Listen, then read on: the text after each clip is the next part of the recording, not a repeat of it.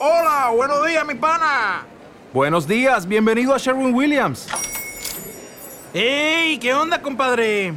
¿Qué onda? Ya tengo lista la pintura que ordenaste en el ProPlus app. Con más de 6.000 representantes en nuestras tiendas listos para atenderte en tu idioma y beneficios para contratistas que encontrarás en aliadopro.com. En Sherwin Williams somos el aliado del PRO.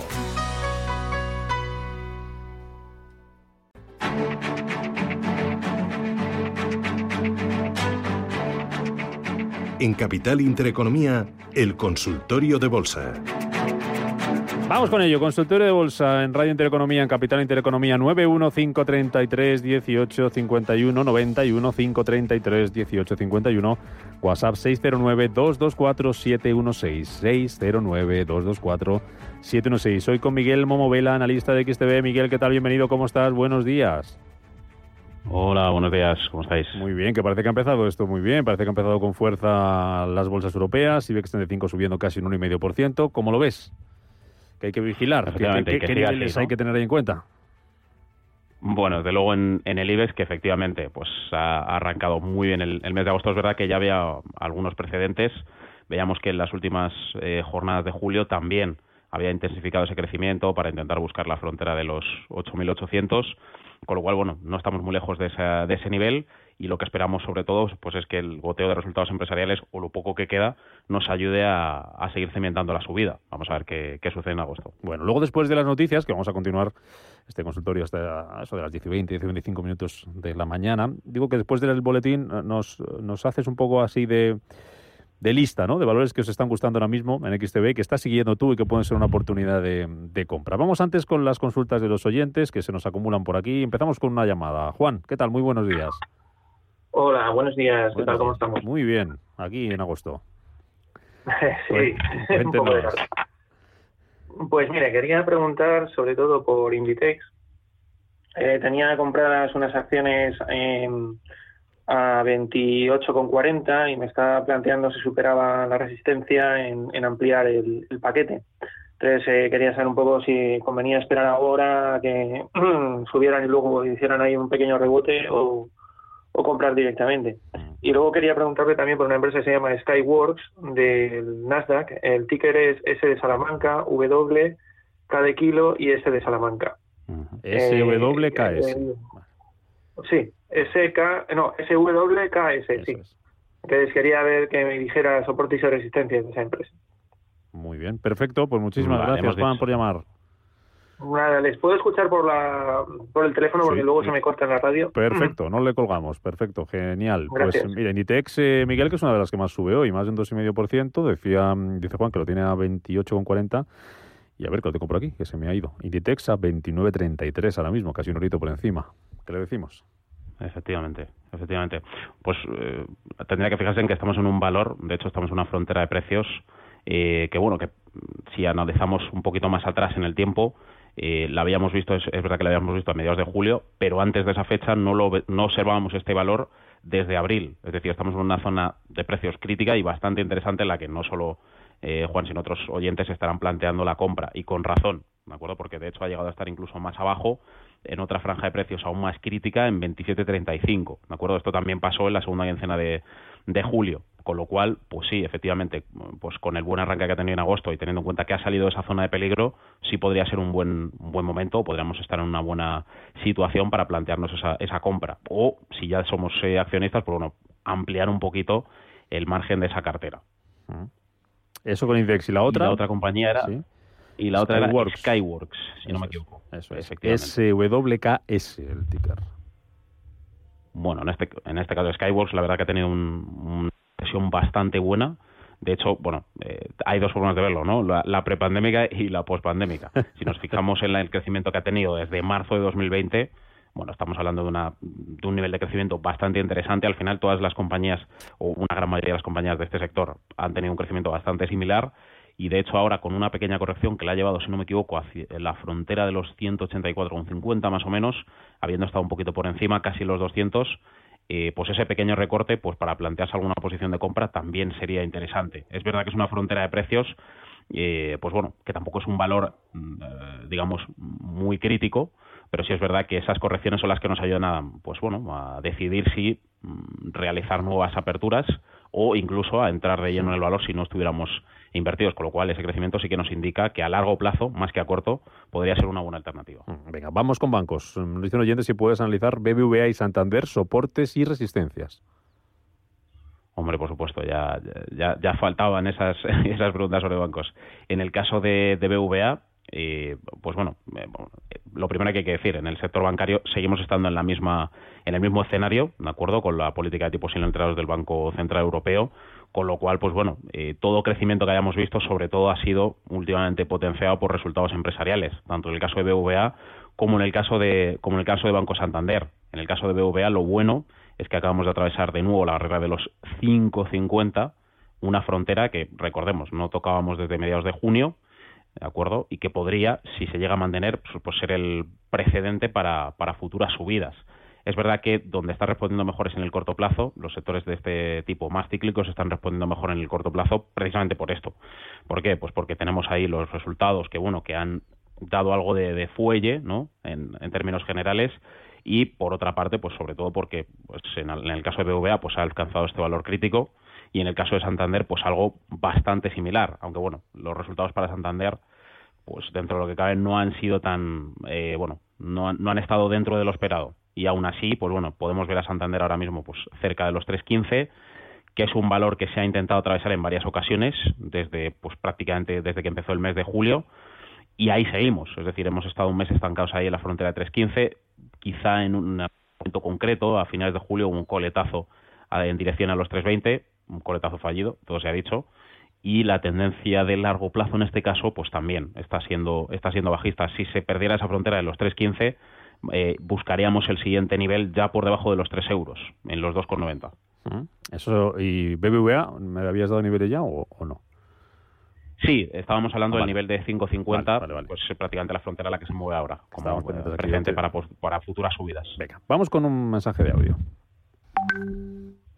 Mi nombre es Jesús y nada, quería primero darles la enhorabuena por su programa y preguntar al analista mm, si me puede dar alguna información sobre Altice.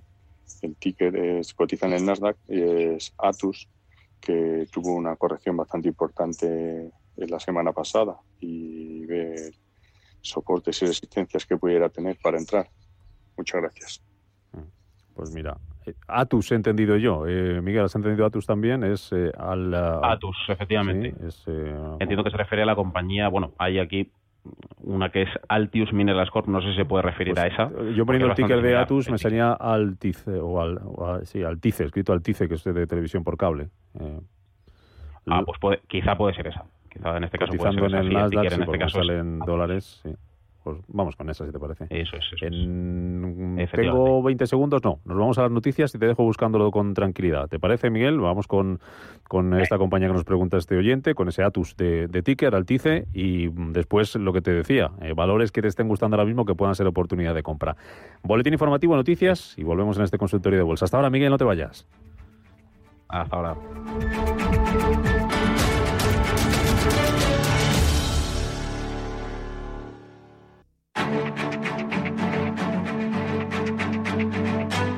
En Capital Intereconomía, el consultorio de bolsa. Consultorio de bolsa aquí en directo en Capital Intereconomía, en Radio Intereconomía, 17 minutos de la mañana, este primer día laborable del mes de agosto, primer día de negociación también del octavo mes del año y en este consultorio que estamos haciendo hoy con Miguel Momovela, que es analista de XTV. Miguel, teníamos pendiente varias cosillas. Eh, por un lado, Atus, que nos preguntaba, bueno, Atus Altice, que era la compañía que nos eh, preguntaba ese oyente con ese ticker eh, Atus. Y luego lo que te decía yo también, que nos tenías que contar y compartir con nosotros em, qué valores te están gustando ahora mismo, dónde tienes puesto el, foco. Vamos por, por donde quieras. Efectivamente, pues empezamos con, con la consulta, con Altis. Eh, nos comentaba el, usuario, bueno, nos preguntaba más bien si era cómo, cómo podíamos ver el valor, sobre todo para, potenciales entradas. Interesante ver, sobre todo, eh, dos eh, puntos críticos de precio que son que están muy cerca del precio actual, 30.72, 30.73. Estas dos, estas dos franjas de precios, digamos, habían alcanzado anteriormente en noviembre de 2019, por una parte, y la siguiente en noviembre de 2020. Y generalmente han coincidido con entregas de resultados empresariales, pues prácticamente como ahora que hemos visto esa, esa pequeña caída. De hecho, el valor venía pues prácticamente casi de los 34 y ahora están 30,73 por los resultados principalmente que quizá no han superado en los indicadores que se esperaban, no han superado las expectativas. Es verdad que han sido resultados moderados, no han sido resultados malos, ni mucho menos, pero es verdad que sobre todo en las líneas de, ingreso, en, el beneficio por acción y en los indicadores en los que nos fijamos al final del día, pues quizá no había habido demasiado alboroto, por así decirlo.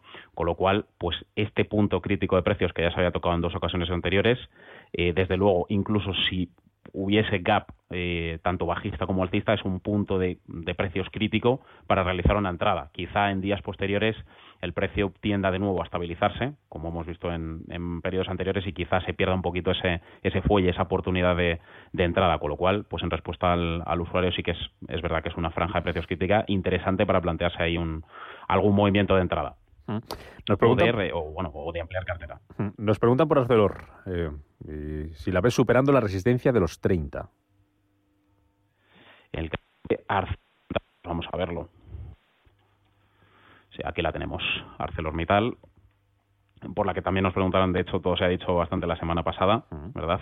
La carrera de ArcelorMittal ha sido bastante buena en el tramo del último año, eh, especialmente con esa revalorización, la verdad que bastante bastante interesante, de hecho a nivel sectorial ha sido prácticamente la, la líder indiscutible, podríamos decir. Ahora está pues por encima de unos máximos que prácticamente no observábamos en mucho tiempo. Eh, es verdad que ha llegado a estar muy cerca, muy cerca de los 30, eh, eh, de los 30, ¿verdad? Pero bueno, es cierto que ahora, si analizamos una barrera más cortoplacista, ¿verdad? Sí que hemos visto algunos retrocesos en el corto plazo. También hay, no, hay que, no hay que olvidar que se trata de una compañía quizá con un sesgo más, más cíclico, ¿de acuerdo? Y que en estas temporadas en las que quizá pues el crecimiento económico se está viendo un poquito más mermado, pues evidentemente eso también tiene impactos en este tipo de compañías. Antes en el sector bancario y, bueno, el caso de Arcelor no es muy diferente.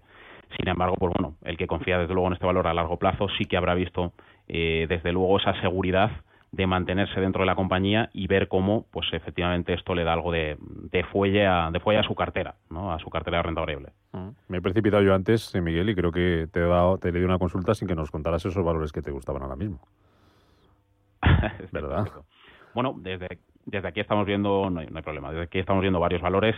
Uno de ellos, pues sobre todo también, por el que nos han preguntado mucho, es Farmamar, que está pues en esa frontera crítica de precios en 73 euros por acción aproximadamente, hoy a la apertura de, de mercados quizá algunas, algunos tendremos por debajo, pero sí es verdad que es una franja de precios bastante, bastante crítica. De hecho, no se llegaba a atravesar esa, esa frontera desde finales de, del año 2020 y es verdad que en el último mes de julio la hemos visto, bueno, desde el, mejor dicho, desde principios del mes de junio hasta prácticamente la jornada de hoy, la hemos visto pues retornar de manera consistente a esta barrera. La hemos visto llegar a los 80 euros, hemos visto, la hemos visto bajar de nuevo a los, incluso a los 72 y la hemos visto sobre todo trabajar en esa frontera entre los 72 y 73 de manera recurrente, con lo cual, pues bueno, para, para el que ya hubiera deshecho posiciones en un momento anterior, por ejemplo, con la recogida de, de dividendos de ese dividendo de 60 céntimos por acción, ¿verdad?, que recibiremos allá por el mes de abril, pues ahora quizás sería un buen momento para entrar. No hay tanta volatilidad, sigue siendo una compañía con sesgo defensivo, evidentemente,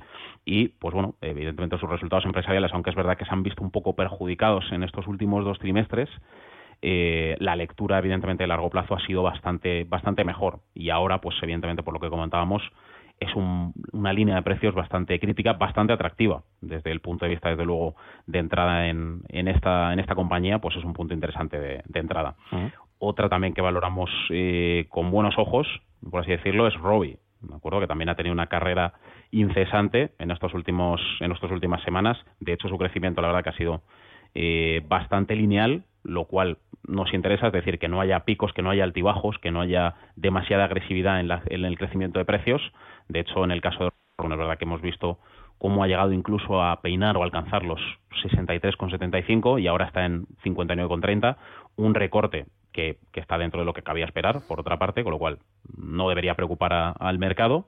Y eh, bueno, eh, la lectura a largo plazo, pues una vez más, también es bastante buena, es bastante, es bastante positiva. También tenemos, tuvimos eh, pues hace unas semanas también el, evidentemente el, el impulso del dividendo, ¿verdad? No fue tan alto como el de como el de Farmamar en este caso, pero también lo tuvimos ahí, con lo cual, pues bueno, hay bastantes más pros que contras a la hora de plantear ahí, a la hora de plantear ahí alguna entrada y quizá moviéndonos a algún otro sector que también podría ser interesante, quizá también volviendo más a lo cíclico, pues una de las otras de las compañías por las que han preguntado con razón, sobre todo en este periodo estival, IAG, ¿verdad? Una de, de hecho una de las eh, de las más negociadas este año y también también con razón, una vez más todo se ha dicho, en la frontera de los 2 euros, 2,05 aproximadamente ahora, desde la apertura de, de, de la primera sesión de agosto, eh, la hemos visto trabajando con una estructura de, máximos decrecientes, eh, pues prácticamente desde, si echamos un poquito la vista atrás y nos vamos a, a, al cierre del primer trimestre de este mismo año, la hemos visto ahí con una estructura de máximos decrecientes, ahí estábamos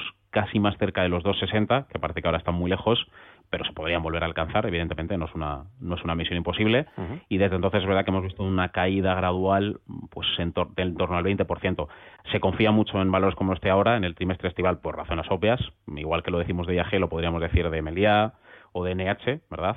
Eh, y se confía en IAG, evidentemente, pues por porque sobre todo se tiene esperanzas en la reactivación de esas eh, líneas aéreas, en el, la parte turística como la parte eh, comercial, y sobre todo se espera que se vayan relajando estas restricciones en otros, eh, pues, en otros territorios eh, pues antaño prohibidos, ¿no? Estados Unidos y Reino Unido hemos visto que han un poco frenado este, mm. esa agresividad ¿no? en las restricciones y esto pues evidentemente podría ser un, un alivio mm. pues para esas partidas de ingresos de IAG a nivel trimestral. Mm. Veremos esa lectura del tercer trimestre si nos lo demuestra o no. A ver si mejoramos un poquito sonido de línea, que, que se parece que se te entrecortaba un poquito, Miguel, ahí eh, la última respuesta. Eh, vamos con más consultas. Tengo el teléfono a Bonifacio. Bonifacio, ¿qué tal? Muy buenos días.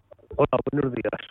Buenos días. Rubén, sí. Eh, eh, vamos a ver, yo quería que me sobre técnicas reunidas, que las tengo, y entonces, claro, estoy preocupado porque como dicen que rescate y tal y tal, ya ves lo que pegó el viernes de bajada. Entonces, quería saber, informar un poco cómo le podía afectar a la compañía, si se puede ir a, un euro, como ponen algunos analistas.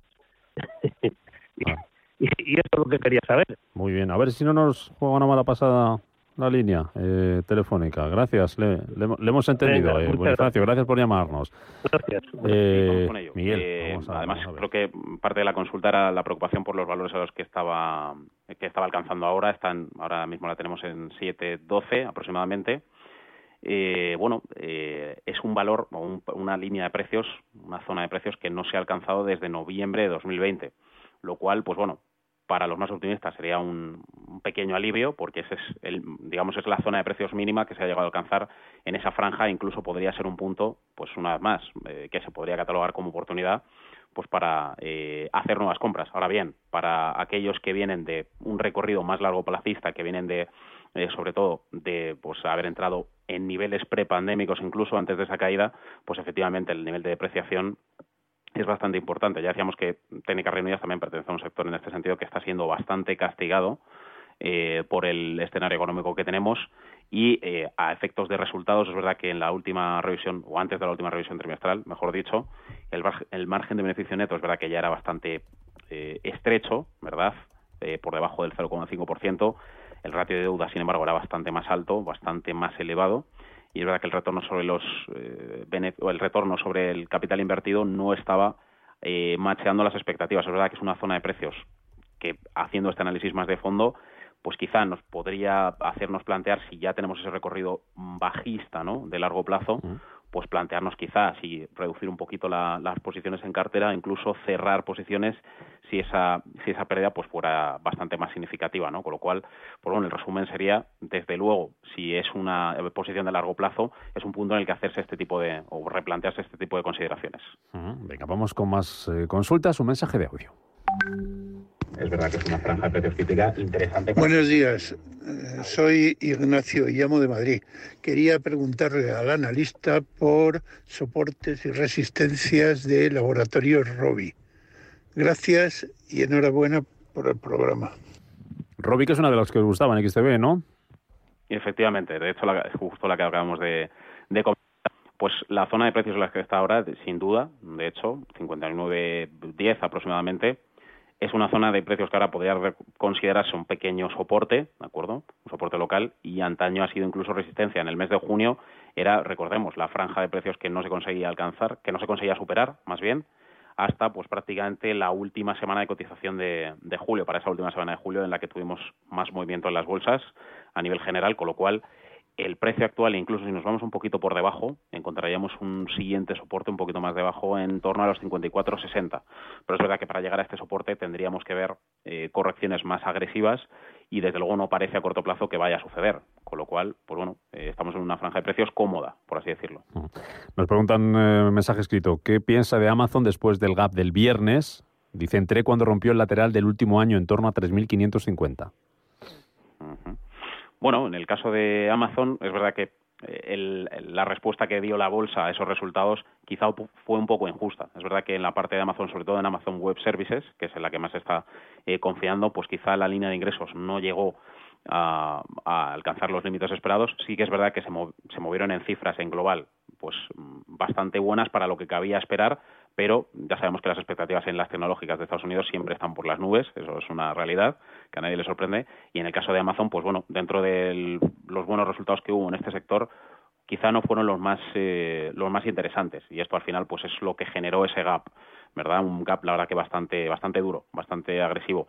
De, por otra parte nos ha dado una línea de precios que, que, tampoco había sido inexplorada, es decir, una línea de precios que ya habíamos visto previamente en el mes de abril, se había vuelto a ella, en este caso ya no como soporte, sino como resistencia durante el mes de mayo y se había conseguido escapar de ella ya a mediados de junio, prácticamente, con lo cual estamos en una zona de precios para aquellos que están preocupados por cuál puede ser la dirección de, del precio ahora. Estamos en una zona de precios en la que todavía se podría considerar o podría observarse eh, de manera gradual, esto no va a ser de la noche a la mañana, pero sí se podría observar o, otra vez ese crecimiento a partir de esa frontera de los 3.300, ahora está por encima de ese nivel crítico, 3.326, así cerró el viernes, con lo cual, eh, pues bueno, todavía podríamos ver cómo se recupera y cómo poco a poco vuelve a recuperar esos, esos niveles. Evidentemente, no estamos hablando de llegar a los casi 3.800 en los que estábamos a mediados de julio, pero sí que podríamos ver cómo sale o cómo escapa de nuevo, en este caso en dirección alcista, desde esta frontera pues muy cerca de los 3.300, que es donde nos movemos ahora. Venga, vamos con otro audio. Hola, anuncio los analistas. He abierto cortos en bancos del Vives y en Telefónica. Dígame si lo ven bien. Gracias. Bancos y Telefónica están para cortos, Miguel. Bueno, eh, lo hemos comentado antes con BBVA y Santander. Lo que estamos viendo ahora precisamente es que la banca, eh, y esto lo hemos visto las dos últimas semanas de julio, la banca ha respondido mejor de lo esperado. Incluso antes de empezar con el goteo de resultados empresariales, es verdad que ya estaban empezando a tener repuntes alcistas, con lo cual quizá, si como movimientos a corto, más trabajando las caídas, quizá no haya sido el mejor momento para, para realizar ese, esos cortos. En el caso de Telefónica, Mm, quizá hablaríamos de algo, quizá sí podríamos ver, es, sobre todo si lo vemos desde la perspectiva desde finales de junio, sí que en este caso ha podido ser una buena idea, sobre todo teniendo en cuenta que eh, a finales de junio nos movíamos muy cerca de los 4 euros por acción y ha llegado a estar, pues fijaos, en los 3,60, con lo cual, por lo menos en esa, esa franja, ¿no? en esa última franja temporal, eh, pues del último mes de julio, en las últimas dos, tres semanas, sí que hemos visto ese movimiento. Eh, también es verdad que se ha recuperado ligeramente, ahora está, pues, como lo vemos ahora, ¿no? Muy cerca de los 3,90, pero sí que es verdad que la primera franja del mes de julio, sí esos cortos han podido tener una buena, un buen resultado. Mm, venga. Eh, consulta a través de WhatsApp. Terminamos con este con un, audio. Eh, pregunta por bancos también. ¿Cómo queda Unicaja con Liberbank? ¿Puede mejorar la cotización? Y luego Banco Sabadell por técnico y fundamental con el test flojo y la eterna fusión. Estupendo.